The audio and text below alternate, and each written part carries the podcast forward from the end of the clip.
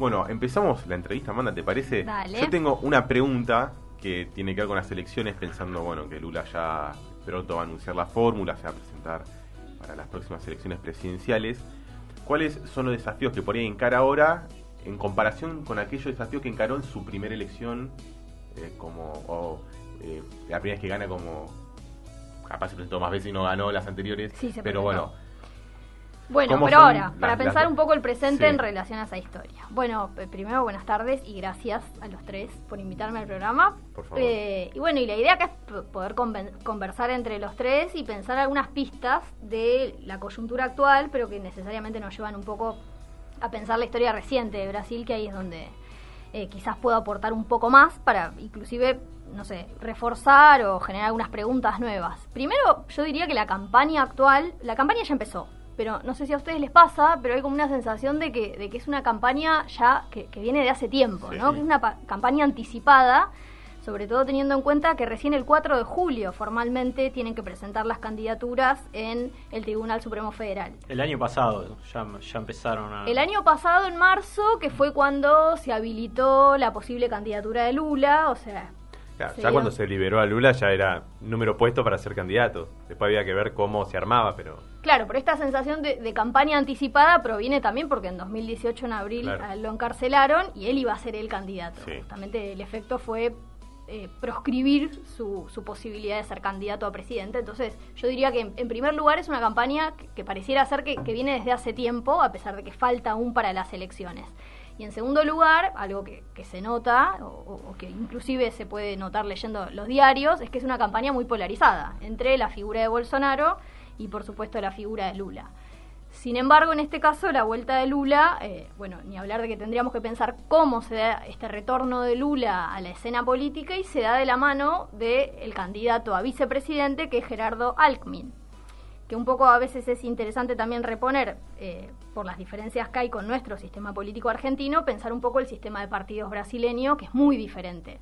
En realidad todo lo que pensemos en Brasil va a tener una escala mayor, ¿no? Porque son Claro. más de 200 millones de habitantes, pero por ejemplo el sistema de partidos, los partidos con representación parlamentaria en la última elección fueron más de 30. El caso de Gerardo Alckmin es un poco paradigmático, no solo por su orientación ideológica, que quizás es lo primero que aparece, y de ahí las discusiones en torno a qué etiqueta va a tener ese nuevo gobierno. Va a ser un gobierno de centro izquierda, es un gobierno del Partido de los Trabajadores, pero es una coalición.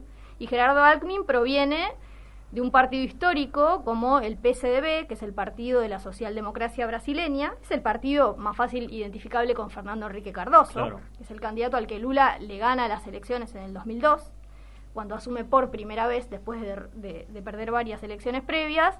Pero Gerardo Alckmin renuncia a ese partido, por eso decía que algo típico es la cantidad de partidos y la dinámica que tienen los movimientos. De repente fundan nuevos partidos, le cambian el nombre. En este caso Gerardo Alckmin renuncia al partido histórico en el que, del que fue parte, fue gobernador de San Pablo dos veces. Bueno, renunció e integra el Partido Socialista para así poder integrar la fórmula con Lula, que todo indica que la van a lanzar este sábado. Entonces, diría en primer lugar que es un escenario polarizado y que quizás lo que aparece en primera instancia es que eh, la reunión o la reunificación de ciertos sectores o el restablecimiento de los vínculos del PT, sobre todo con ciertos sectores, también de la izquierda brasileña, como el PSOL, el PCdoE, que es el Partido Comunista de Brasil, se corresponde con la búsqueda de tener una fórmula democrática en contra de Bolsonaro, que vendría a ser quien, quien viene, no sé, generando o poniendo en amenaza la situación democrática de Brasil. esto sería como un frente de todos a la brasileña. Un o- poquito podríamos pensarlo similar. eh, esperemos que no tenga el mismo final Todavía no mismo llegamos al final desarrollo, igual. pará, pará, pará. El Claro. mismo desarrollo. El final Siempre no- podemos estar peor igual, así que. Claro, Ahí estaba claro. tratando de hacer memoria y pensaba que eh, en esa foto que, pensando en esto de la campaña anticipada, ¿no? Hubo una foto de Lula con Cardoso en mayo del año pasado. Sí. Que bueno, ahí. Y Alckmin, ¿no? Viene del riñón también de, de Cardoso. Sí, de hecho Lula y Alckmin fueron opositores. Claro. Lula le ganó la elección en su segundo mandato, Lula en 2003 tiene su primer periodo de gobierno, el segundo periodo de gobierno de Lula le gana las elecciones a Alckmin, o sea, Claro. tratemos de imaginarnos eso, era su oponente político. Claro. Claro. Entonces, También creo que esto es un síntoma o un signo de la situación de crisis que se vive en Brasil y sí creo que es interesante a la hora de, de pensar en construir una mirada sobre lo que está aconteciendo, poder distinguir algo de lo vertiginoso de la propia coyuntura, que uno lee quizás en los diarios todos los días, con ciertos rasgos más estructurales Claro. que podemos visualizar en la historia reciente de Brasil, que como mínimo arrancan en el 2015, o sea, un poco previo a lo que se conoce como el golpe parlamentario de Dilma Rousseff. Claro. O sea, ya en ese momento empiezan a percibirse ciertos rasgos de la crisis del propio sistema político. Y ni hablar en el 2018, cuando gana Bolsonaro, Bolsonaro no proviene de estos partidos más, si se quiere, tradicionales, liberales, de las clases dominantes brasileñas, más defensoras del establishment financiero transnacional. Bolsonaro era un personaje medio outsider, similar a Trump. Vos mirabas la televisión en 2018 y la propia cadena Globo eh, se avergonzaba de la presencia Claro. de Bolsonaro en, en sus programas de televisión, como podría pasar hoy con, hoy con Milei. Claro. Algo similar de, de pensar que es un outsider del sistema político tradicional y que sin embargo, bueno, Un poco él no, trasciende ahí en el juicio político a Dilma, ¿no? Cuando reivindica al torturador de, de Dilma. Va, por lo menos en mi caso, ahí como que lo Ahí como que, conocí y pasó a ser Una figura conocida. una digamos. figura. Apareció su nombre. Bueno, ¿qué onda Este este, loco, ¿quién este es? personaje? sostenido con un discurso antipolítica o, o- o en, en el marco, diría yo, de un proceso de deslegitimación de la política, porque para pensar distintos elementos que se van conjugando en, en todo el escenario.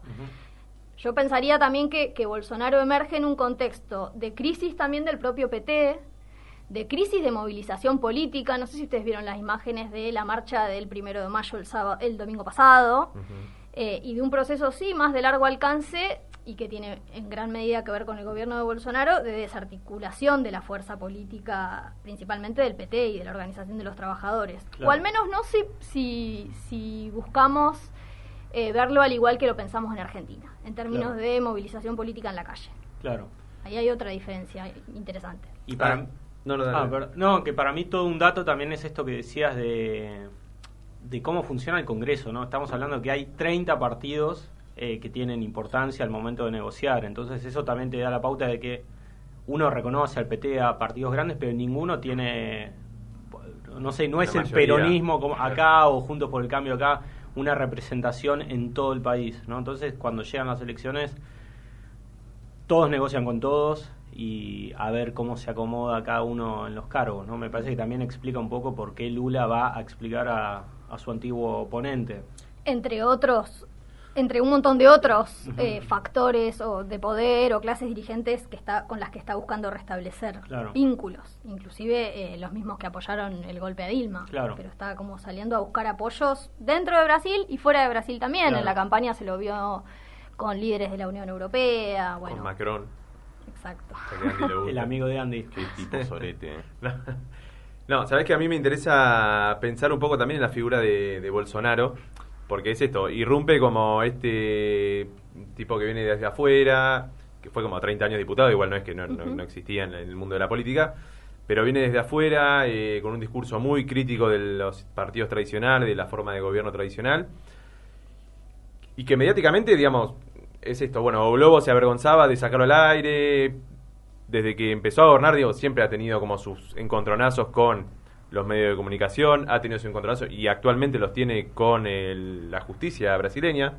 Digo, el- por ejemplo, el- esto de la movilización del primero de mayo, por ejemplo, en Brasilia, Bolsonaro organizó una movilización frente al Congreso con uno de los lemas principales era críticas al lo que sería la Corte Suprema de Justicia brasileña, que es el Tribunal Superior Federal, porque hay un proyecto del oficialismo de eh, que las Fuerzas Armadas formen parte del proceso electoral temiendo un supuesto fraude, que bueno, no sé qué tantas bases sólidas tendrá la- la- el temor, pero bueno, está esa idea. Pero más allá de eso, estuve viendo las últimas encuestas que la figura de Bolsonaro está creciendo.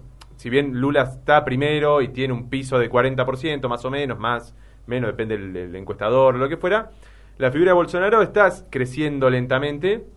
Y hay lugares en los que, por ejemplo, en el estado de San Pablo, lo pasó, digamos, esto obviamente de encuesta, no sé qué tan creíbles son, ¿no? Todo lo que podemos hablar, pero que lo ha pasado un poco y está arriba en el estado de San Pablo, que me parece es un dato bastante importante pensando en, bueno, eh, Lula fue a buscar al, a Alckmin, que fue gobernador de San Pablo, Claro. digo, no, no es que agarró cualquier tipo. Eh, ¿Cómo se explica esto? ¿Cuáles crees vos que son sus los digamos los pilares del gobierno de Bolsonaro que le da tener cierto tipo de popularidad y, y que esté que sea un, un, personaje competitivo en una elección después de estos años que fueron bastante tensos, uh -huh. por decirlo de una manera?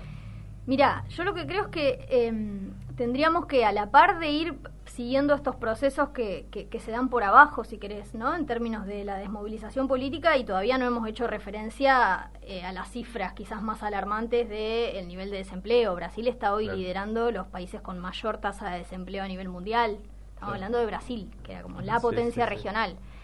Eh, me parece que, tam o sea, si nosotros pensamos las cifras de aumento de la desigualdad, de aumento de la pobreza, de desarticulación de las fuerzas políticas, de la pérdida de derecho por parte de los trabajadores, ni hablar de las reestructuraciones del propio Estado brasileño, ¿no? El, vamos a llamarlo la reestructuración neoliberal, las reformas neoliberales, porque a veces pareciera que que por querer poner una etiqueta ideológica y hablamos de ultraderecha, ¿no? Para claro. definir a Bolsonaro, nos perdemos de vista que yo creo que también hay muchas tensiones que, que, que representan el gobierno de Bolsonaro, porque es una coalición de gobierno donde un componente para mí para resaltar es el componente militar. Bolsonaro no, nunca gobernó solo y de hecho cuando yo te escuchaba hablar Marco pensaba a lo largo de su gobierno, desde que inició, y sobre todo a lo largo de la pandemia, que fue más noticia, se vive como un clima de desestabilización en claro. Brasil, ¿no? Siempre, no sé, más de ocho ministros renunciaron, claro. empezando por Sergio Moro, ¿se acuerdan? Cuando Sergio Moro sí. renunció, los ministros de salud renunciaron. Entonces, yo creo que el gobierno de Bolsonaro se sostuvo en base a una tensión dentro del propio gobierno, porque él tiene como ministro de Economía a Pablo Guedes, que es como un representante, un icono más de, de la política neoliberal, la política económica, pero al mismo tiempo tiene sectores militares que son siempre con matices, ¿no? Un poco más nacionalistas y pragmáticos y que no están de acuerdo con la desconexión con China, por ejemplo. Claro, claro. Mismo el vicepresidente. Claro, Mourao. Mourao, Hamilton. Yo, claro. buen nombre. Te quería hacer la siguiente pregunta respecto a esto que vos hablas del desempleo, que Brasil lidera, una, o no sé si lidera, pero tiene las tasas más importantes de desempleo en una potencia. Caída bueno, del PBI, o sea, tenemos un montón de cifras sí. que se podrían analizar. Mi pregunta también. es, ¿eso es algo que también se empieza a repetir en, en, algunos países de Latinoamérica? Que por ahí la salida tiene que ser más que nada, yo siempre lo planteo, regional que otra cosa. O sea, como que puede coordinar solo Brasil esta salida de las crisis eventualmente con un gobierno Lula, o Lula va a tener que apoyarse sí o sí en algunos otros países de la región. Bueno, lo que vos preguntás es una incógnita y yo voy a animarme a ensayar no, una respuesta sí, que nos lleva un poco a, a, lo que pensaríamos, bueno, qué perspectivas, qué perspectivas tiene de Lula claro, esta respecto... semana sonó, me imaginé que me iban a preguntar, bueno, la propuesta de Lula en torno a una moneda sí. regional que la va a llamar claro. Sur. A ver, eh, la yo la respondí, si vos me hubieses hecho esta pregunta 10 eh, años atrás, eh, por el rol que Brasil tenía en la región, te hubiese dicho que era difícil, porque la política exterior brasileña en relación a la región sudamericana lo sí. posicionaba como un líder. Entonces, y, y, justamente parte de los problemas que hubo tuvieron que ver con las asimetrías que había en relación a la economía brasil, no solo la economía, pero vamos a decir la economía brasileña y el resto de las economías sudamericanas. Brasil al día de hoy necesita de la región sudamericana para tener superávit comercial en su balanza, por ejemplo, porque exporta un montón de productos a nuestros países. Entonces, hoy yo te respondería que sí, que Brasil necesi necesita apoyarse de la región, pero al mismo tiempo eh, hay que ver qué hace Brasil. O sea, a mí me gusta pensar estos procesos, me gusta, creo que es necesario analíticamente pensar estos procesos en relación a qué pasa en el escenario internacional, mm, porque nuestra región también está, está atravesada específicamente por la presencia de China, porque en estos años China también se acercó a la región y es un problema en términos de integración regional, sobre todo de comercio intrarregional, es un problemón, diría yo del que quizás no se habla tanto, se habla no. más bien de, de, las oportunidades que no, nos plantea cual, el acuerdo estoy, con China. Estoy 100% de acuerdo. Pero en términos de integración regional, China es un problema uh -huh. para el comercio entre países. Entonces, hablando de la moneda, por ejemplo, la propuesta de moneda, que no sé, trato de encuadrarla yo en, en la idea de soberanía económica financiera. Previo a una moneda necesitamos una arquitectura financiera económica y eso fue una propuesta en su momento, sí. si querés, entre comillas, en los mejores años de integración latinoamericana. donde Los años do dorados. Sí, donde en teoría había cierto alineamiento más político entre los líderes regionales, tampoco se consiguió y bueno, y hay muchos motivos. En el caso brasileño, Brasil ponía gran parte de su presupuesto en su propio banco, que es el Banco Nacional de Desarrollo Económico y Social. Tenía sí. gran parte de, de su presupuesto puesto ahí que tenía que ver con el crecimiento y con la expansión a través de la región, por ejemplo, en el terreno de infraestructura, que es lo que yo eh, investigué para la tesis doctoral. En ese terreno había un montón de asimetrías y se, generaron muchísimos conflictos con el resto de los países. Yo si me preguntas mi opinión, a mí me parece que es interesantísima la propuesta de una moneda regional y hasta necesaria, pero previo a eso tendría que haber alguna estructura institucional. O ni siquiera mínimos denominadores comunes, porque en, el norte está la Unión Europea como ejemplo y, y el ejemplo del euro. Sí. Nosotros acá, o sea, o por lo menos hasta ahora, eh, Bolsonaro intentó, y volviendo a esta idea del gobierno en tensión, ¿no? O las tensiones dentro del propio establishment de Brasil, Bolsonaro intentó reorientar el Mercosur, parte de, la alianza de poder no permitió que por lo menos desarticularan el Mercosur. Porque obviamente no les conviene, los o sea, las propias uniones industriales, no la unión industrial, pero si fuese la unión industrial brasileña salió a patalear con el acuerdo, por ejemplo, de libre comercio Unión Europea-Mercosur. Entonces, hay sectores a nivel interno en Brasil que no van a querer, por ejemplo, un alineamiento directo con Estados Unidos, porque las consecuencias son materiales y claras.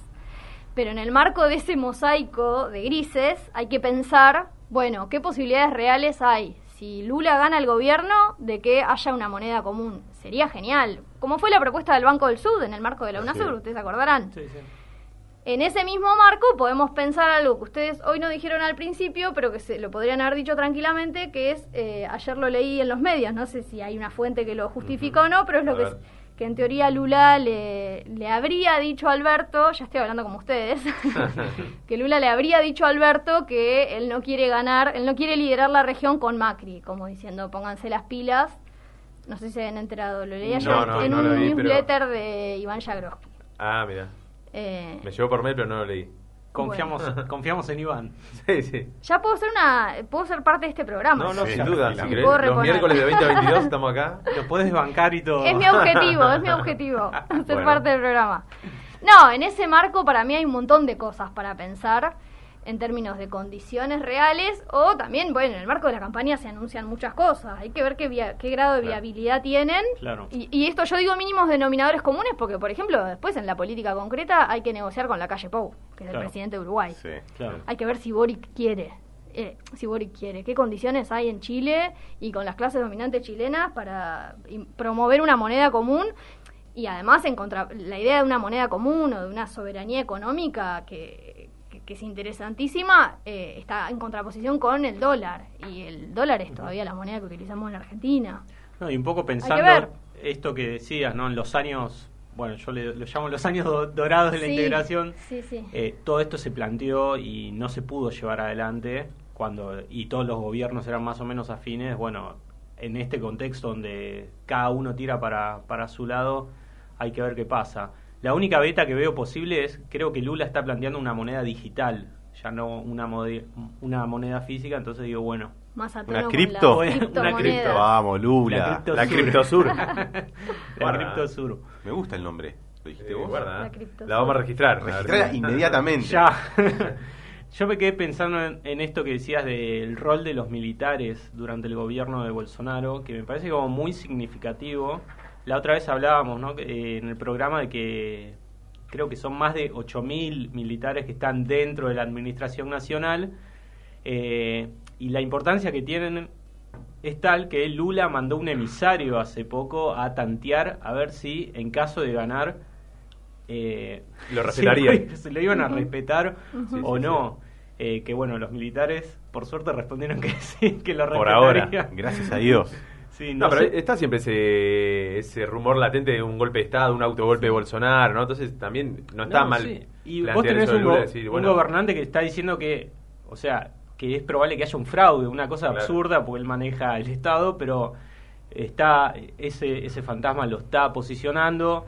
Probablemente gana Lula y Lula, entre otras promesas, dijo que a esos 8.000 militares que están cobrando un doble sueldo, porque cobran como militares y cobran como funcionarios los iba a volar. Entonces, bueno, a mí me da un poco de temor, no sé si, si le das lugar a que pueda pasar algo desde ese aspecto o No. Yo no me animo a pronosticar y me sale pésimo pronosticar, pero sí, eh, justamente cuando yo hoy hablaba del clima de desestabilización política como otro rasgo propio del gobierno de Bolsonaro, me refería a eso, como que permanentemente te topás con noticias que dan la pauta de, uy, ¿qué va a pasar? Lo van a- eh, y que tiene que ver para mí, de vuelta, con estas peleas o estas pujas al interior de la propia alianza de gobierno que tiene Bolsonaro con los militares. Claro. Eh, la, la candidatura de Bolsonaro viene de la mano con un militar, que no lo Claro. dijimos, que es Walter Braganeto, que es parte del actual gobierno. Es el Ministerio de Defensa, ¿no? Sí. Ministro de Defensa. Eh, entonces hay que ver ahí cómo se equilibran en el caso de ganar las elecciones, eh, que ojalá que no ocurra. Eh, pero hay que ver cómo, cómo sostienen ese equilibrio.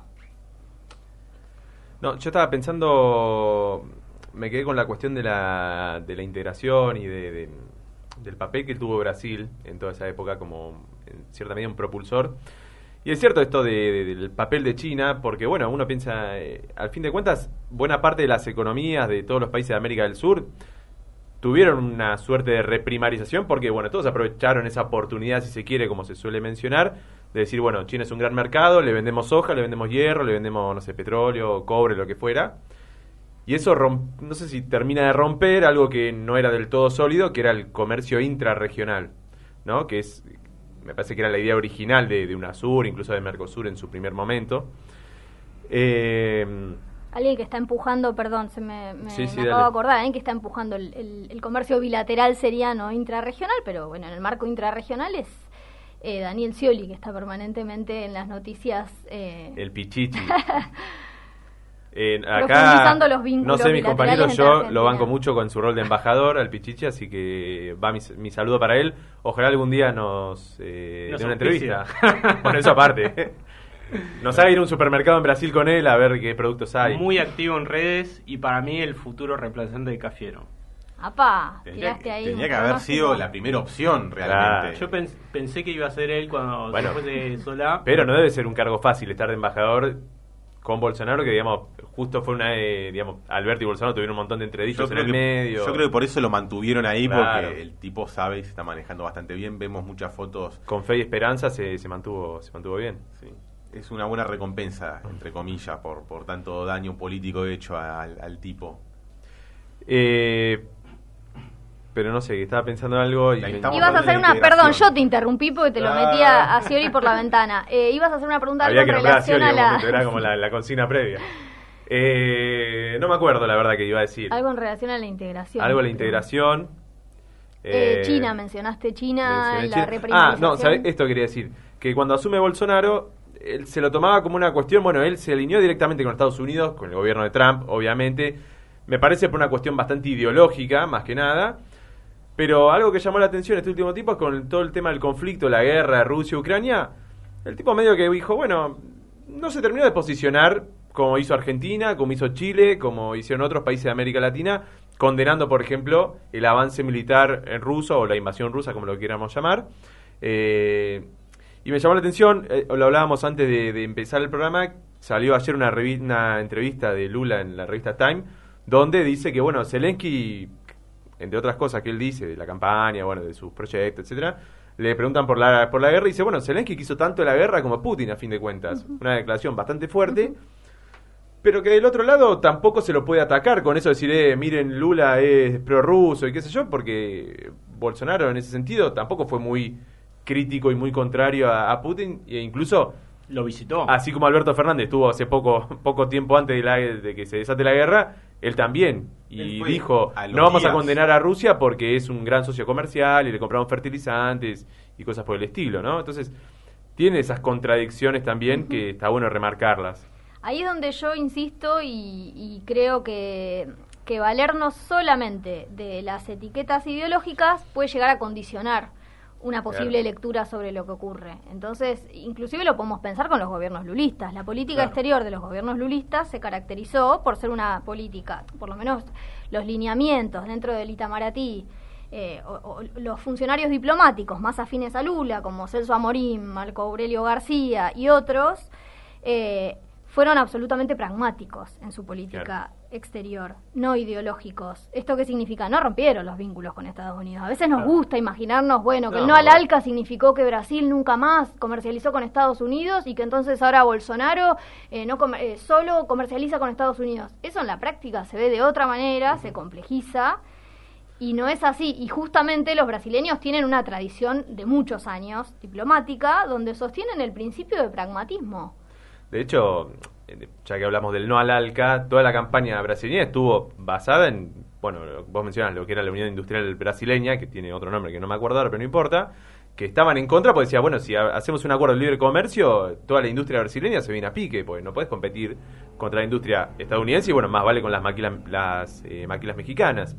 Entonces, y que después, semanas después de la cumbre de Mar del Plata, Lula viajó a Estados Unidos a reunirse con Bush en Camp David, que es un lugar donde los presidentes de Estados Unidos no reciben a cualquier persona.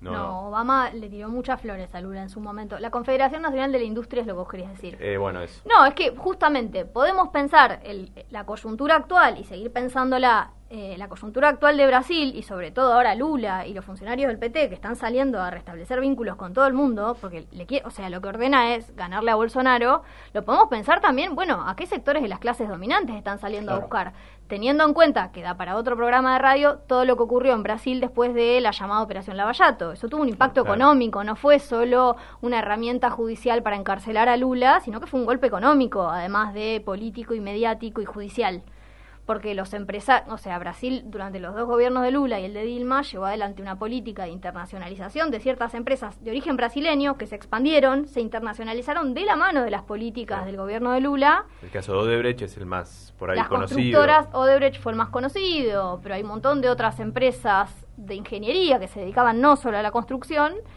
que se encontraron absolutamente desfavorecidas después de la famosa operación Lavallato y después de las políticas de desnacionalización, algo que había ocurrido previo a los gobiernos de Lula con los gobiernos de Fernando Enrique Cardoso, donde los propios sectores, las burguesías industriales, la burguesía paulista, eh, perdía con un proyecto que priorice, no sé, los intereses extrarregionales o extranjeros. Por supuesto que estas empresas, no, no era por una vocación integracionista que querían construir obras de infraestructura en el resto de los países latinoamericanos, pero sí coincidían los intereses en, algo, en una especie de, alianza pragmática con los gobiernos del PT. Después esa alianza no se sostuvo en el tiempo. Pero es interesante también pensar todo ese proceso y ver a quiénes van a salir a convocar ahora, porque necesitan juntar apoyos y consensos. Y la disputa es feroz y es profunda, por todo lo que estamos diciendo. Y, hablar. y él, me parece ¿no? que el principal sector exportador de Brasil, que es el agroexportador, ¿no? que, que es el que más ha crecido con el acercamiento con China, que de hecho también pensando en esta cuestión de las contradicciones, Bolsonaro asumió con un discurso bastante crítico de China, pero no le importó en ningún, en ningún momento dejar de comerciar ni nada por el estilo, sino que al contrario, favoreció, eh, se ampliaron digamos la, cantidad de hectáreas disponibles para producir, bueno, todo este tipo de cuestiones, ¿no? Entonces, ahí hay toda una cuestión económica que también, no sé si eh, el gobierno, un nuevo gobierno Lula va a apostar fuerte a una, un aumento de la industria, lo que fuera, pensando también que, qué sé yo, el primero de mayo hubo un acto con siete centrales sindicales, muchas industriales, entonces ahí se basa también su, me parece, su base electoral en un contexto donde la industria ha venido decayendo en los, últimas, los últimos años. Eh, ¿Les parece ir una pausa, una breve pausa y bueno, volvemos con un poco más en la próxima tanda? Listo, la, la, ya la, clavamos acá, Amanda. Yo no tengo problema, pero los otros los otros temas. No, bueno. un ratito. Vamos a sacar un rato más, conversar ah, un rato más y, después sí que eso. la puerta está cerrada, así que no te puedo decir. bueno, eh, volvemos enseguida con De Gira Mundial.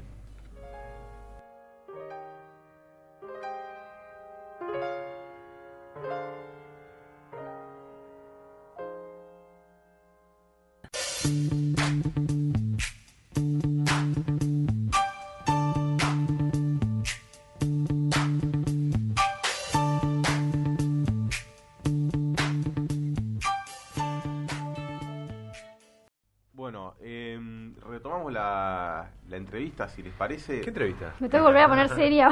no, no necesariamente, no necesariamente. Bueno. Em, yo quería preguntarte un poco, vos tenías ganas de hablar un poco también de la historia, cómo se va conformando Brasil, o, o por ahí explicar un poco no, eh, no puntualmente, pero ¿en qué momento por ahí en la región Brasil se puede empezar a considerar como una potencia? Eh, de alguna manera más seria, esa es mi pregunta. Eh, más allá de los BRICS, ¿no? Me da la sens- sensación de que viene un poco anterior la cosa. En realidad, a ver, yo no soy especialista en historia brasileña, primero eh, defensivamente voy a decir eso. Sí. Puedo hablar más de la historia del siglo XXI, Sí. los- la década previa, el gobierno de Fernando Enrique Cardoso. Brasil tiene una tradición vasta y, y- tiene un objetivo diplomático que inclusive va más allá de las orientaciones políticas e ideológicas de sus diplomáticos, que tiene como objetivo crecer a partir de la región de América del Sur, ¿no? Ser un líder, en, pararse en América del Sur para a partir de ello ser un líder global.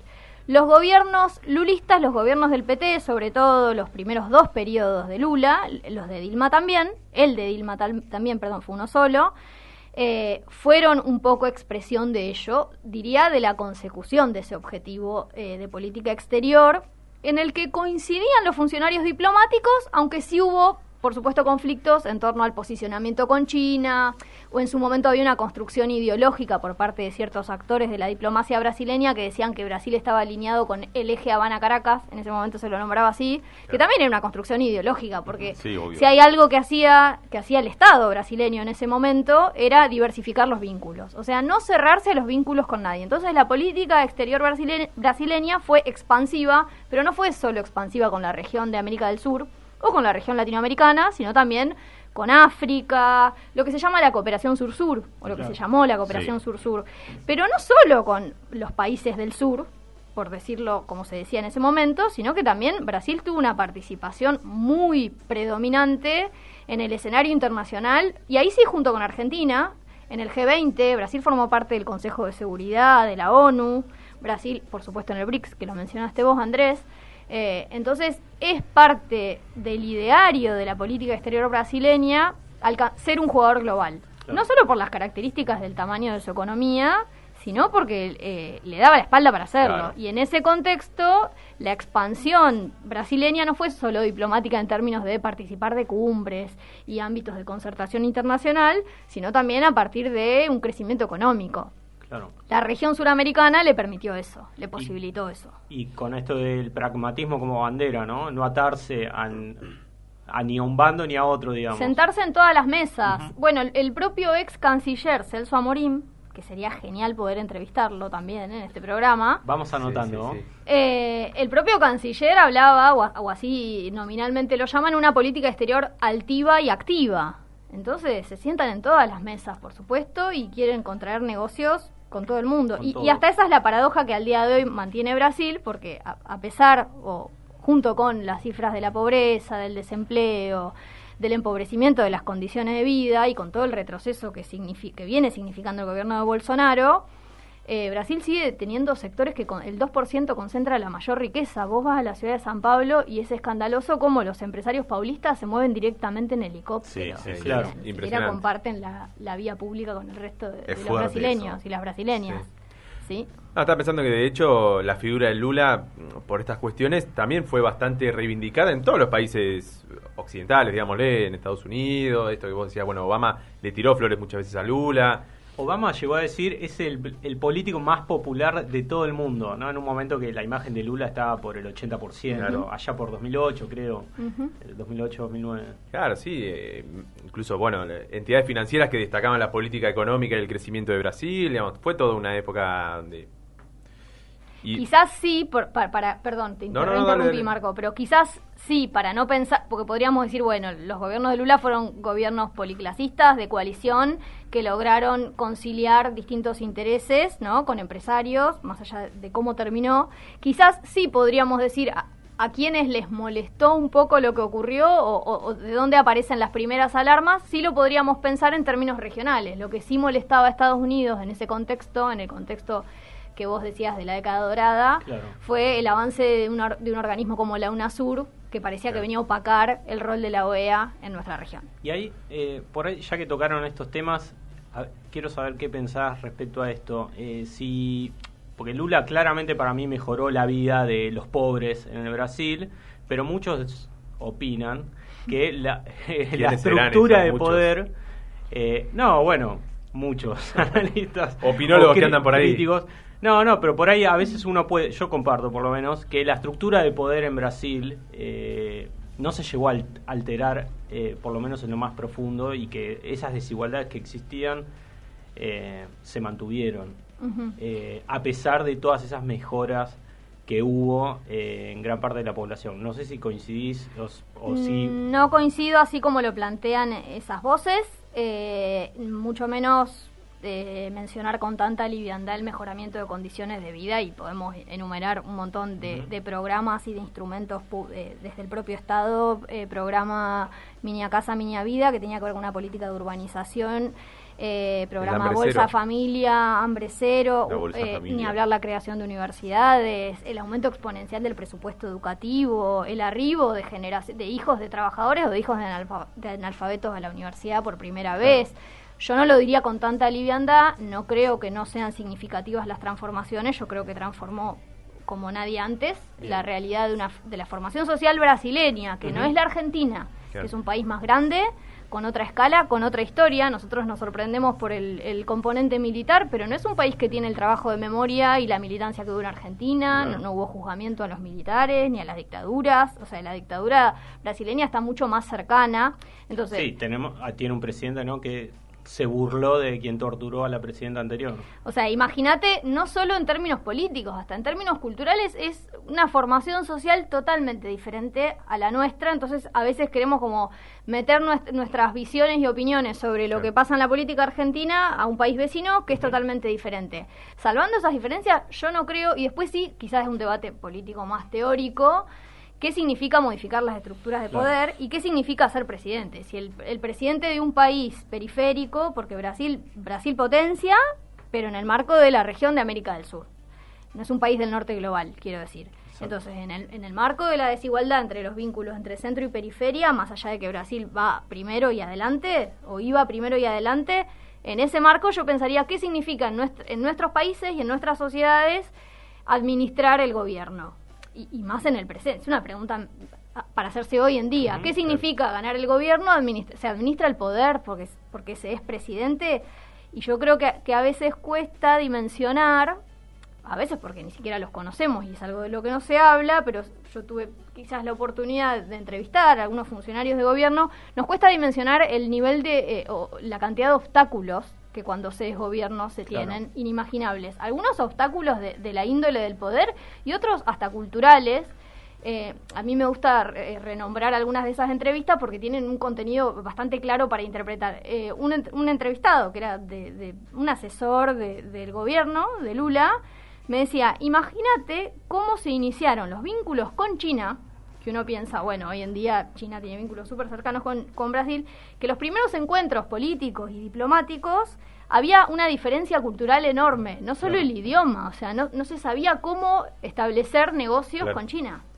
Empeza- eso puede ser un obstáculo también, quizás no en términos de poder duro como nos lo imaginamos, pero a ver, con las contradicciones, para responder a tu pregunta y no ponerme tan larguera, eh, asumiendo las contradicciones, los errores que desde mi punto de vista hubo y las cosas que yo reprocharía, pero más a, a opinión personal, que le reprocharía al PT o a Lula, yo creo que no, lo último que diría sería que no fueron transformaciones sustanciales. A mí me parece que fueron y fueron de peso y que fueron significativas y si no le podríamos preguntar hoy cómo- o, o ver cuál es la realidad hoy de Brasil y, y la crisis que se desencadenó desde que Claro. le hicieron el golpe a Dilma, creo yo. Perfecto, Y- y- clarísimo. Gracias. Ya siguiendo este hilo entonces, eh, el 2016 marca un cambio muy mar bueno, marca un cambio muy marcado justamente eh, en la política brasileña, lógicamente por la destitución, el golpe a Dilma. Pero ese golpe también se da en un contexto en el cual tampoco hubo una movilización popular que diga, bueno, sal- porque de hecho ahí, eh, en los años previos, con todo lo que fue la organización del Mundial, la organización de los Juegos Olímpicos, el aumento en el boleto, el precio del boleto, etcétera, ya había varias manifestaciones contra la política económica del gobierno de Dilma. Incluso se la ha criticado por decir, bueno, ha puesto a algunos ministros de economía más eh, vinculados al ala liberal y todo tipo de cuestiones. Levi ahí en economía. Claro, entonces, bueno, eh, siempre me queda esa duda de qué pasó entre estos años dorados que decía Cipri, que supongo que estamos hablando de hasta 2012, 2013, a los últimos años del gobierno de Dilma, que empieza una suerte de, de- de recaída y que termina justamente en el, eh, la institución y el golpe en el 2016. Creo yo que ahí pasaron muchas cosas, eh, que no hay una única respuesta, o es, es muy de ciencias sociales decir eso, pero nunca vamos a encontrar una única causa para explicar estos procesos. No, pues, decir que es más complejo también puede ser no decir nada. También puede ser más complejo. Claro. Eh, sí creo que fue que no es menor todo lo que yo decía como la, la operación Lavallato. Claro. Claro. No solo en términos judiciales, eh, en términos de cómo desarticuló eh, la dinámica de acumulación económica que, que venía teniendo Brasil y de sostenimiento del propio poli- proyecto político del PT, junto con, y acá vuelvo a poner en diálogo el escenario regional y el escenario internacional, porque pensar 2016 en Brasil es pensar ya la Argentina de Macri, Y es pensar un conjunto de reconfiguraciones que se dieron a nivel de la región. También hace un par de años que venía decayendo los precios de los commodities, ¿no? Eso, Eso, iba a también decir. impactó. Y el componente internacional, la crisis financiera internacional de 2008-2009, las consecuencias posteriores de eso. Por supuesto, siempre teniendo en cuenta los, los factores internos. Dentro del propio Brasil, los errores políticos del gobierno del PT, del gobierno de Dilma. Eh, pero por eso es, es muy difícil encontrar una única causa. Yo buscaría más bien mechar y tratar de pensar algunas claves a partir de Sí, eso. yo por ahí agregaría esto, ¿no? Pero también a, a- a- a modo personal, una Rousseff por ahí buscando ser más amigable con las élites económicas, pensando que así iba a obtener un respaldo que, bueno, Que no ¿sabes? fue. No fue. Que no La- solo no fue, fue un, un golpe en la Sí, cabeza, más que un respaldo. Bueno, yo opino que la, la derecha nunca, nunca te perdona, entonces No. creo que es lo que pasó. Sí. Bueno, y todo un debate histórico que, que ahora también sería larguísimo tenerlo, pero un debate en torno al rol del si existe o no la burguesía nacional, qué Claro. rol tiene, o sea, si las empresas son de origen brasileño, vos lees la historia de Odebrecht, sí, familias Claro. que nacen en Brasil y que empiezan a desarrollarse, que se desarrollan junto con el gobierno, con las políticas de gobierno, o sea, Claro. las tomó otro entrevistado me decía, Lula las tomó del brazo a las empresas. Las tomó del brazo para que crezcan, se internacionalicen y empiecen a jugar a escala global. Empresas transnacionales, la, la Claro. política de campeones nacionales, Claro. más conocida, de internacionalización de empresas.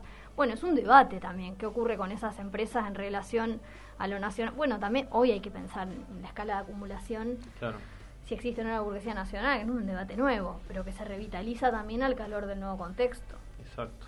Y un contexto, perdón, más crítico todavía. Y no solo por la pandemia, por lo que venía ocurriendo después de la pandemia, pero también pensando en la pandemia como eh, catalizadora de tendencias que ya venían previamente. Y al mismo tiempo pensaba lo que vos, Marco, decías sobre esta sorpresa de creer que, bueno, ¿qué pasa que no hay movilización política en el contexto de un golpe? Esa también es una pregunta muy potente para seguir pensando. Sí, sí, pues de hecho, cuando fue la discusión en el Congreso, mostraban las imágenes de afuera, había o sea, menos gente que en el tractorazo de la semana Sí, pasada acá. es acti-. Las actividades, eh, por Lu- tuve la posibilidad de estar en el 2018 de vuelta en Brasil y participé de algunas actividades de Lula por Lula Libre era la consigna y había muy poca, o sea, no podías creer la poca gente justo en la escala de Brasil, San Pablo. Sí, y la figura de Lula, que Claro, incluso es mucho más convocante que la de Dilma, por ponerle en ese contexto de 2016 que era bastante compleja. Así que sí, pero bueno, eh, vamos a ver qué pasa. Va a estar, estos meses van a ser picantes de, de campaña y, y bueno, vamos a ver ahora el que es el sábado se anuncia, se anunciaría la fórmula. sí. También ahí yo creo que bueno, los politólogos nos pueden ayudar, bueno, y Mm. las personas del área de comunicación a, a pensar también las nuevas maneras eh, más propias del siglo XXI. Quizás lo estamos pensando todavía con una cabeza del siglo XX, ¿no? De ver marchas masivas en la calle mucho que, redes, que en Brasil no mucho- las vemos hace mucho tiempo. Foto de Lula haciendo ejercicio. O la, la convocatoria de grupos de derecha a la calle. Sí. Salen más a la calle que nosotros, a Sí. veces, Sí. según las consignas. Mucho Sí, más lo de la movilización en Brasil es más estructural, es histórico. Y mismo Lula alguna vez, ha com- él mismo, yo lo he escuchado comparar, por ejemplo, con la situación en Argentina. Y en general los dirigentes progresistas o de izquierda suelen hablar, ¿no? De que en Argentina estamos acostumbrados a Claro. grandes movilizaciones populares aún hoy día y que eso no se replica en todos lados por igual. Claro. Salvo por ahí en momentos, eh, no sé, como Muy lo que vimos en Chile o en Colombia el año pasado. Sí, pero son la estallidos situación, muy claro, es un estallido. del contexto, Situaciones que llegan a extremos. No, y ahí la transformación del rol del trabajador, de las clases trabajadoras. Claro. Claro. Yo creo que en, en Argentina el movimiento peronista, el peronismo, es, es una gran clave para explicar Exacto. qué pasa con la movilización política en la calle o en nuestra historia, que todavía marca nuestro presente, pero que también hay que seguir pensando la categoría de trabajador y qué pasa con la movilización política, qué pasa con la, con la, con la situación puntual de los, tra- de les trabajadores. Eh, y acá también podríamos pensar qué pasa con la calle. Digo, para no, Sí. solo para no horrorizarnos con lo que No, no, no, no es algo que solo pasa en Brasil, no, eso. Claro, o sea, hay cosas que se están transformando y bueno. Vas a tener que volver porque estás planteando un montón de, Un montón de de- nuevos temas. Pero no, no puedo hablar de esos temas yo, eh, son preguntas invitados. que tengo, me encantaría que venga gente a explicarnos cómo se está, cómo se está modificando. Sí, sí, sí. Sí.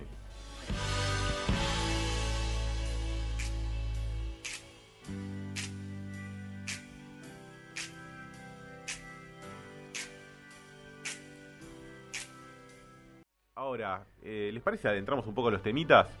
Eh, Sí. que a hacer una tenemos jirafa. para hoy. ¿Quieren tirar algún bocadito? Yo, si quieren, empiezo, hablo brevemente sobre la cuestión del aborto en Estados Unidos. Arranca, Gran arranca. tema. Es un temón, pero por ahí no tanto para adentrarnos en si el aborto sí o no. La, la idea por ahí es discutir, más allá de, de- de eso, es eh, cómo se, se maneja esta cuestión del aborto en Estados Unidos. En Estados Unidos, del 73, desde 1973, después del caso Roe versus Wade, se estableció que el aborto era inconstitucional. Perdón, que la penalización del aborto era inconstitucional. Lo ¿Por qué? establece la Corte Suprema. Sí, a través de la Constitución norteamericana, la en- enmienda 14 que dice el derecho a la privacidad, que se ampara en el derecho a la privacidad de la mujer a hacer lo que ella quiere con su cuerpo, es su privacidad. Me encanta la referencia, perdón, nada que ver, ¿no? Pero la, la- la palabra enmienda me parece espectacular. Yo me imagino al rollito de papel de los Simpsons tirado en la escalera.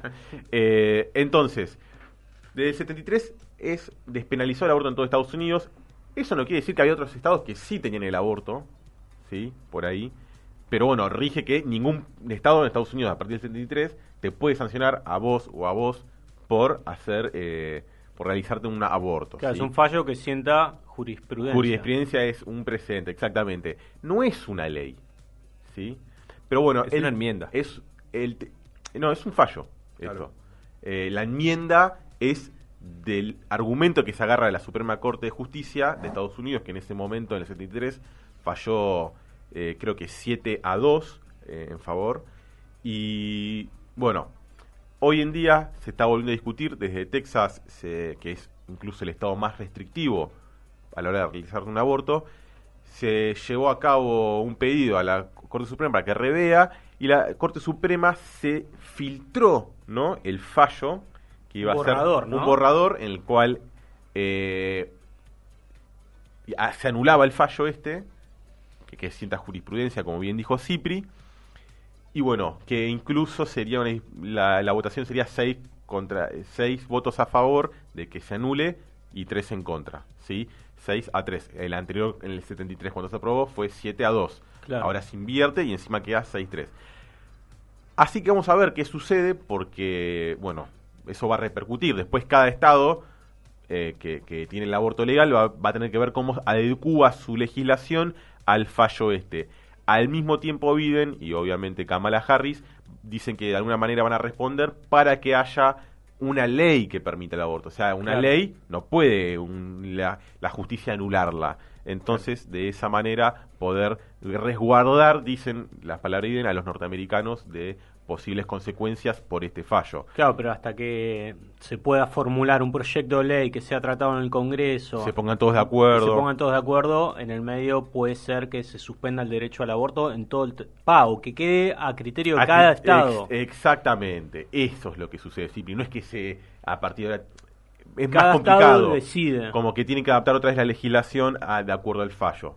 Eh, y es interesante, vos justo hablabas, ¿no? De del mapa, que habías visto un mapa y está muy interesante. Yo tengo un mapa, me encantan los mapas, vieron que no son, eh, se los muestro, que no son tradicionales, que son, Ah. se arman así, no, no así nomás, pero con, con otra geometría, por decirlo de alguna manera. Comentarle por ahí a los que a los que no están en la mesa. Sí, se lo imaginen, por lo es menos, el mapa ¿no? de Estados Unidos, pero con otra geometría, más Claro. eh, en cuadraditos. Todos cuadraditos. Eh, Un todos los estados son cuadraditos, ¿Y qué, ¿Y qué marca el mapa, Andy? No, lo- los, países, los países, los estados donde eh, se podría abortar, eh, y de los que ya serían más restrictivos, como Texas, todos los estados del sur, ¿no? Texas, Oklahoma, Los más eh, conservadores. Arizona, eh, Missis- Puede ser que hoy se, Kentucky, Montana, sí, Tennessee. no sé si tengo bien el dato, pero escuché que casi eh, poco más de la mitad de los estados tendrían una legislación eh, opuesta a- al derecho al aborto. Hay alrededor de 24 estados. Claro. Pasa que hay algunos estados. Casi por- la mitad, digamos. Por ejemplo, Claro. no sé, se me ocurre acá Ohio. Ohio, esta ley, si se. Perdón, el fallo, si se anula, no se va a ver afectado directamente. Y hay estados, como por ejemplo California, donde es legal el aborto, que si Claro. se- la ley, perdón, otra vez repito, el fallo se anula, tiene armada una estructura eh, legal como para que no los afecte. Claro, ¿sí? a nivel estadual, digamos, están cubiertos. Exactamente, más o, me- más o menos. No es tan simple, tampoco tengo mucha idea de jurisprudencia norteamericana, pero por lo que pude investigar y leer, eh, es así. Sí, también por ahí pe- pensar, ¿no? Que decir que casi la mitad de los estados no quiere decir que es casi la mitad de la población. No, ¿verdad? no, para nada, para nada, tal cual. Eh, simplemente que una persona que tuvo la mala fortuna por ahí y quiera abortar de nacer en Texas, va a tener que irse a otro estado. Claro. Posi- Es un poco una tortura por ahí para esa persona. Sí, hay gente que no lo va a poder hacer, que ¿no? no por lo va a falta poder de hacer. recursos. Exactamente. Y algo interesante que vos siempre habías mencionado, que de estos seis, pues en realidad estos nueve jueces que hay ahora, tres los puso Donald. Claro. Y que un poco Antes a de irse. Antes de irse, que un poco a partir de ahí también sea el giro, porque son muy conservadores. Fue un acuerdo que habrá hecho el político previo a irse. Pero también nos marca un poco Estados Unidos cómo está teniendo este viraje más. Por más que haya socialdemócratas en el poder, está teniendo un viraje a la derecha que viene con Trump Sí. y, y no es que se profundizó con, con Biden, pero se mantuvo dentro de todo, no es que y más con esto, que está bien, es un poder eh, independiente de lo que es eh, el poder ejecutivo legislativo. Sí, pero pero, bueno, es, es un... Por ahí, per- perdón que me meta, ¿no? no, pero ya estaba cerrando, así es que no. un poder independiente, pero Trump se encargó muy bien en, en, en cubrir esas vacantes y poner gente, eh, digamos, que responde más a su ideología. Sí, fue- Así que, eh, bueno, acá pa- va, no sé, en principio te- hay que ver qué sucede finalmente, pues, después de todo el debate que está ocurriendo ahora en Estados Unidos, pero digamos, eh, un poco es consecuencia de esas vacantes que cubrió Trump, es esto que puede Sí, llegar a pasar. supuesto. Algún favor que se va a cobrar más adelante. Así Acá me, me comentan, a Amy le mando un, un beso. Dice, el fallo reduce la cantidad de semanas hasta la que es legal abortar. Claro. Ahora es legal abortar hasta las 24 semanas y cada estado las ajusta. Lo que hace el fallo es reducirlas. Por ejemplo, en Texas es legal abortar hasta las 6 semanas. Claro, hace eso, exacto, sí. Pero, eh, claro, nace este, este fallo en el 73 por una mujer que, se, que, que le hace un juicio a, a un fiscal del estado en Texas porque, bueno, a ella la habían obligado a tener un hijo, todo el fallo salió de esta cuestión de, bueno, se puede abortar, cada estado pone límite entre, bueno, la semana 10 o- o- y, y la 24 y Texas bastante restrictivo hasta las 6 semanas, o sea, muy difícil. Claro. Tuviste un atraso y enseguida te tenés que hacer claro. la testa a ver qué pasa. Ni lo registras. Eh, entonces, bueno, por eso es prácticamente como bastante eh, complicado, ¿no? Como datito de color, eh, y cuando hablo de color lo digo Epa. literalmente, no, eh, en las protestas que se están organizando contra este posible fallo, eh, se, eh, es- trascendió que se está convocando a marchar con los Sí. pañuelos verdes, Sí, ¿no? sí, en homenaje a, a las feministas tanto de Argentina como de distintos lugares de Latinoamérica. Eh, ahora, para cerrar, me, me olvidé, quería agregar algo más, aparte de eso, es que era algo, no, no, te- no tenía mucho interés, era algo que había dicho Kamala Harris, pero no, no, no, no tenía mucha relevancia. No le importa a nadie. No, no, no, no, no tenía mucha relevancia en realidad, así que eh, si bien. quieren, vamos eh, cerrando este tema, les doy eh, Muy bueno. el pie a ustedes para que continúen. No, por ahí, continuando con esto que decías de, de la continuidad entre el gobierno de Trump y de Biden, de si hubo cambios o no eh, en este viraje a la derecha, un punto en el que creo que no hay un, un cambio es, eh, por ejemplo, en la relación con, con Latinoamérica. ¿no? Eh, un aspecto denunciado, por ejemplo, desde Cuba, ¿no? de que lo, todo el sistema de bloqueo se mantiene, o mismo desde México, que si bien el muro se, se, de- se detuvo en la construcción, están diciendo, bueno, Hay presos en la frontera Claro, todavía. la política migrante todavía no, no tuvo un cambio sustantivo y de hecho México está diciendo, bueno, Y manden, también, manden que más. Que el muro no lo, no lo inventó Trump, ¿no? No, Pero no, bueno, el muro no, no lo inventó Trump, claramente, de hecho se construyó ya desde. Obama ya se estaba construyendo y desde antes también. Pero digamos, la política migratoria eh, no tuvo tampoco grandes cambios. Y en este sentido, Estados Unidos en estos días anunció eh, que en la Cumbre de las Américas, que va a ocurrir en su país eh, entre el 8 y el 10 de junio, En Los Ángeles. en Los Ángeles, no iba a invitar ni a Venezuela, ni a Nicaragua, eh, ni a Cuba. ¿sí? Eh, ¿Guaidó está o no? Guai- ah, ese dato no lo tengo. Porque si no invita a Venezuela, o sea que no va un representante de- del gobierno de Maduro, quiere decir que reconocen a Maduro como gobierno. ¿Qué pasa ahí? Y eh, veremos. Guarda, vamos, Veremos. vamos, vamos a esperar más cerca de la fecha a ver qué pasa. Pero bueno, en principio de manera unilateral, porque, por ejemplo, López Obrador, ya que lo nombraba, presentó una queja, dijo que de ninguna manera se podía sacar a países de, una cumbre de las Américas, que había un montón de cuestiones para charlar, para negociar. Además, la cumbre va a tener el eje, por ejemplo, en cuestiones de medio ambiente, en la economía post pandemia, o sea que ni Claro. siquiera se estaban tratando temas delicados. También hubo quejas desde la CELAC y bueno, y desde el grupo de Puebla, ¿no? Ese, no, no, es, no es tan trascendental, pero digamos es un grupo de intelectuales y de ex políticos eh, de, bastante peso eh, que pasaron por cargos ejecutivos en América Latina. Así que bueno, eh, en cuanto a política exterior hacia nuestra región, también vemos que no hay grandes cambios en los lineamientos generales eh, de Estados Unidos. Está céfalo Estados Unidos hoy en día para mí. Mucho más que cuando estaba Trump. Eh, bueno, pero igual pensemos Fuertes que... declaraciones. Sí. Más allá de la Que cefalía me o no, vengan a buscar ahora, que me vengan a buscar. más allá de la cefalía no, quería decir que igualmente hay una política activa de Estados Unidos con la región. Pensemos, algo que iba a entrar en el programa de la semana pasada, pero no entró porque no tuvimos tiempo, era la visita de la general del Comando Sur, que estuvo reunido, con, por ejemplo, con la Claro. vicepresidenta de la Nación, y que tiene que ver un parte con algo que hablábamos con Amanda también, que es el avance de China en diferentes sec- sectores, y que Estados Unidos no quiere ceder, si se quiere, esa, ese lugar de privilegio en la región. Bueno, Pero que empiecen a darnos una mano para crecer como país, fácil. Si no Sí, querés eso, bueno. Bueno, estás pidiendo mucho. La generala, una de las cosas que dijo es que necesitaba más presupuesto. Más tarasca. Claro, sí, porque Estados Unidos está manejando un presupuesto para, para la región de 250 millones de dólares y China estábamos hablando de miles de millones de dólares. Entonces dijo, bueno, si realmente queremos competir con Claro, China, Pero, eh, vamos a tener que destinar más plata a la región. pero ellos no quieren, si quieren quedar con todo el dinero y meterlo en, en- en comprar aviones privados y viajar por Estados Unidos en aviones privados. Prefieren hacer la plata,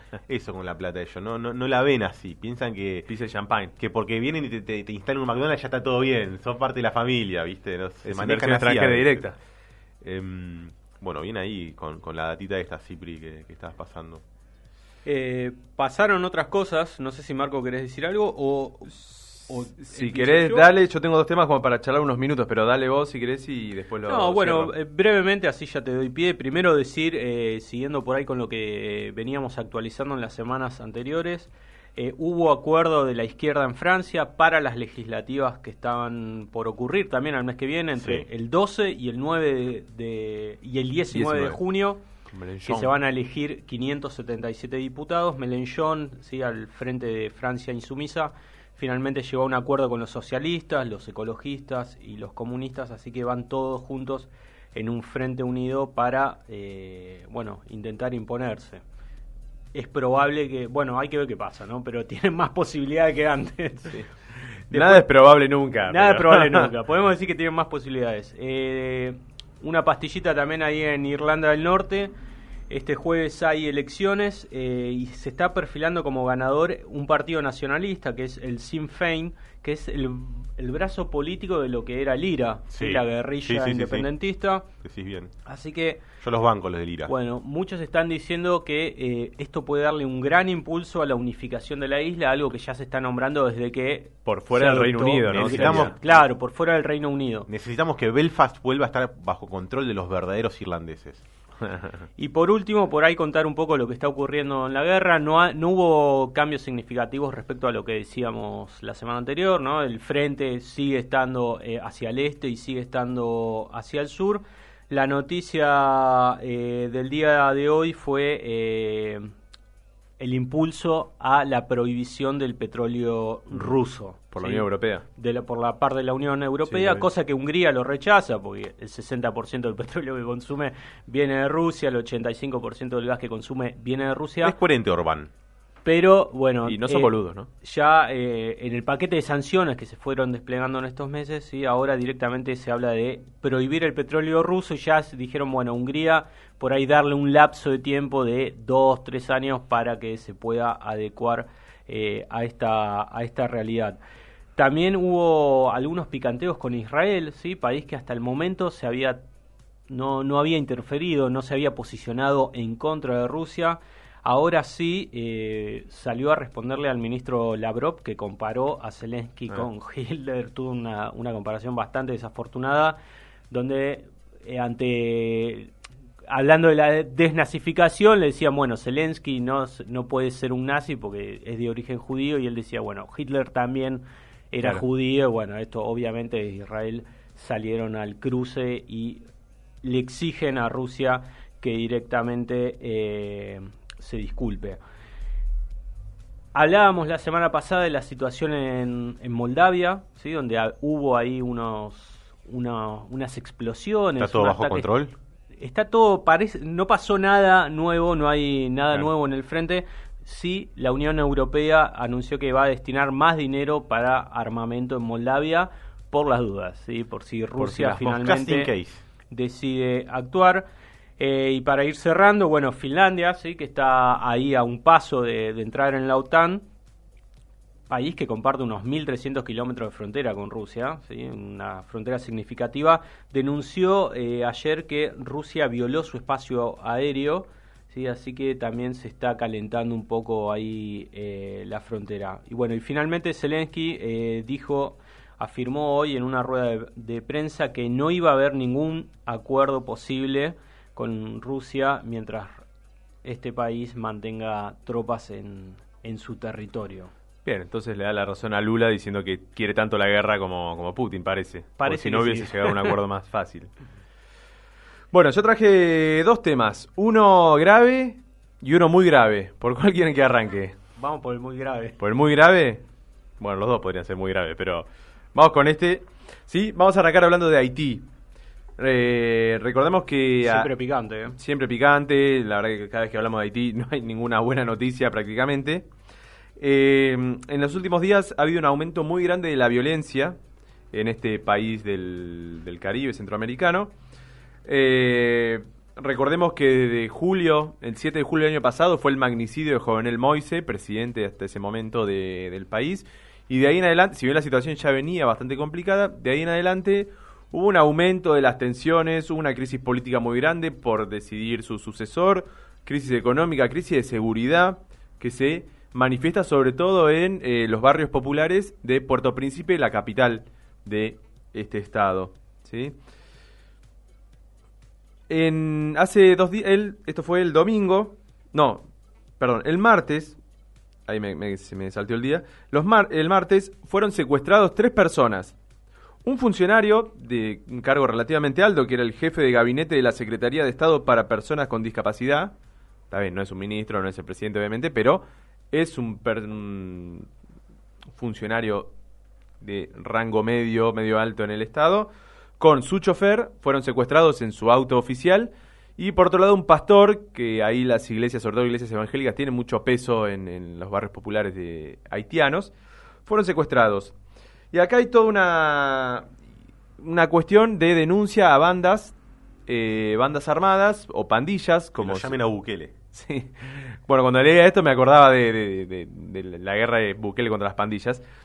Eh, que hay dos pandillas que se disputan el territorio de las afueras de Puerto Príncipe y que, además de agarrarse a los tiros constantemente entre sí, eh, tomar casas donde viven familias, prender fuego propiedades y autos, etcétera, también ahora se metieron con personal jerárquico del Estado, lo cual todo lo otro era bastante grave y esto lo es también.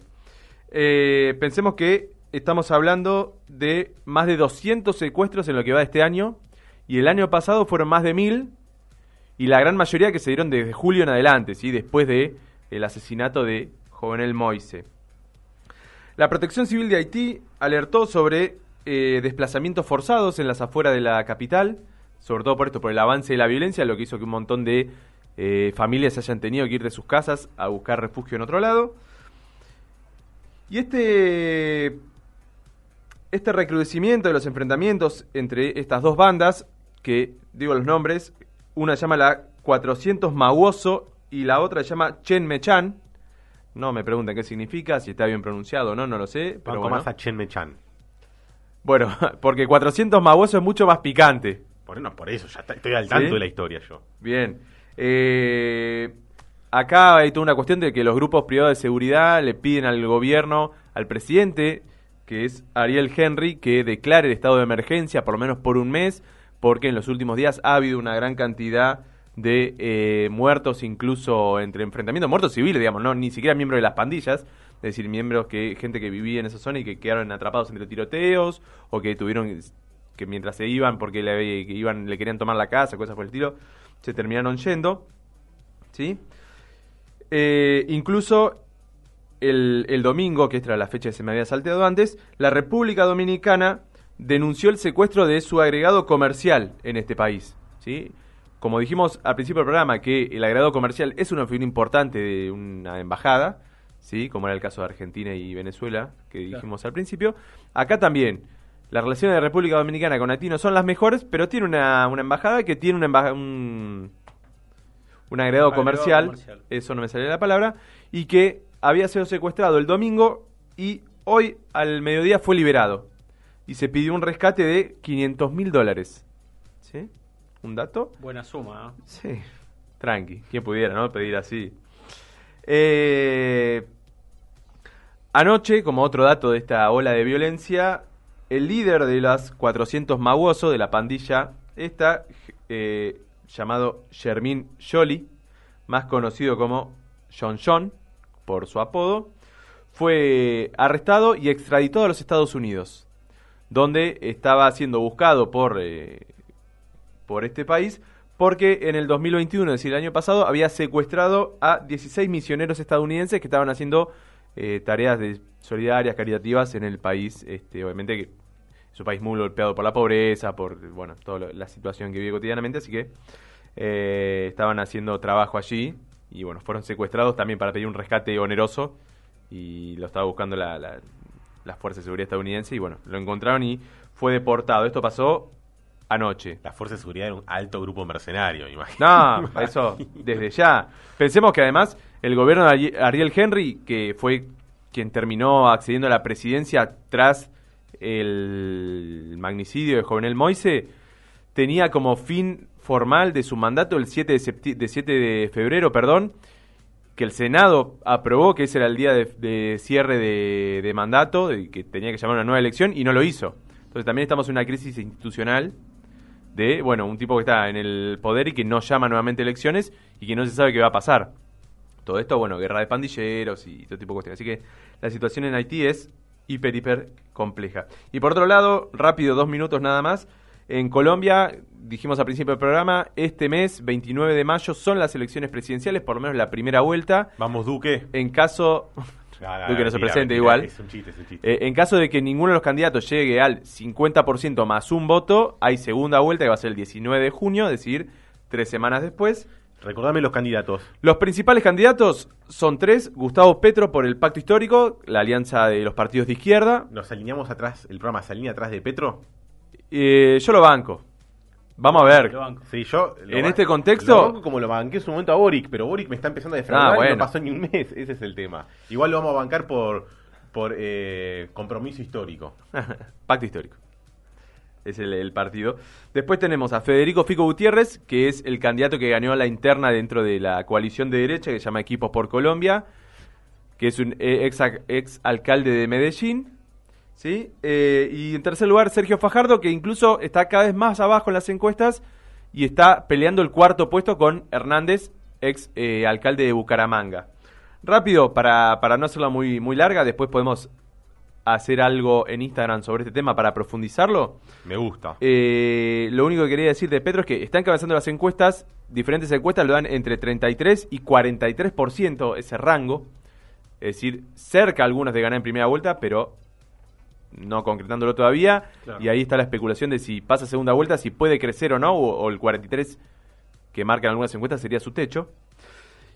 Y el lunes, Petro canceló una gira que tenía de campaña por el eje cafetero, porque su grupo de seguridad eh, le llegó la información de que había un grupo ligado al narcotráfico y a un grupo de formación de sicarios que lo quería asesinar en plena campaña.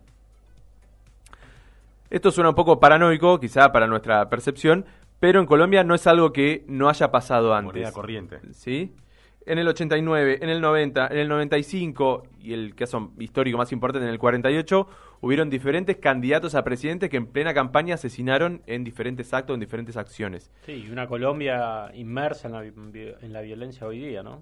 Una Colombia inmersa en la violencia, casi 70 líderes sociales, eh, in- eh, campesinos, indígenas asesinados por mano de grupos paramilitares. En lo que va del año. en lo que va de este año nada más. Así que es un caso muy complejo y que hay que seguir este, pensando y considerando. Así que bueno, las próximas semanas seguramente profundizaremos un poco más esto que está pasando.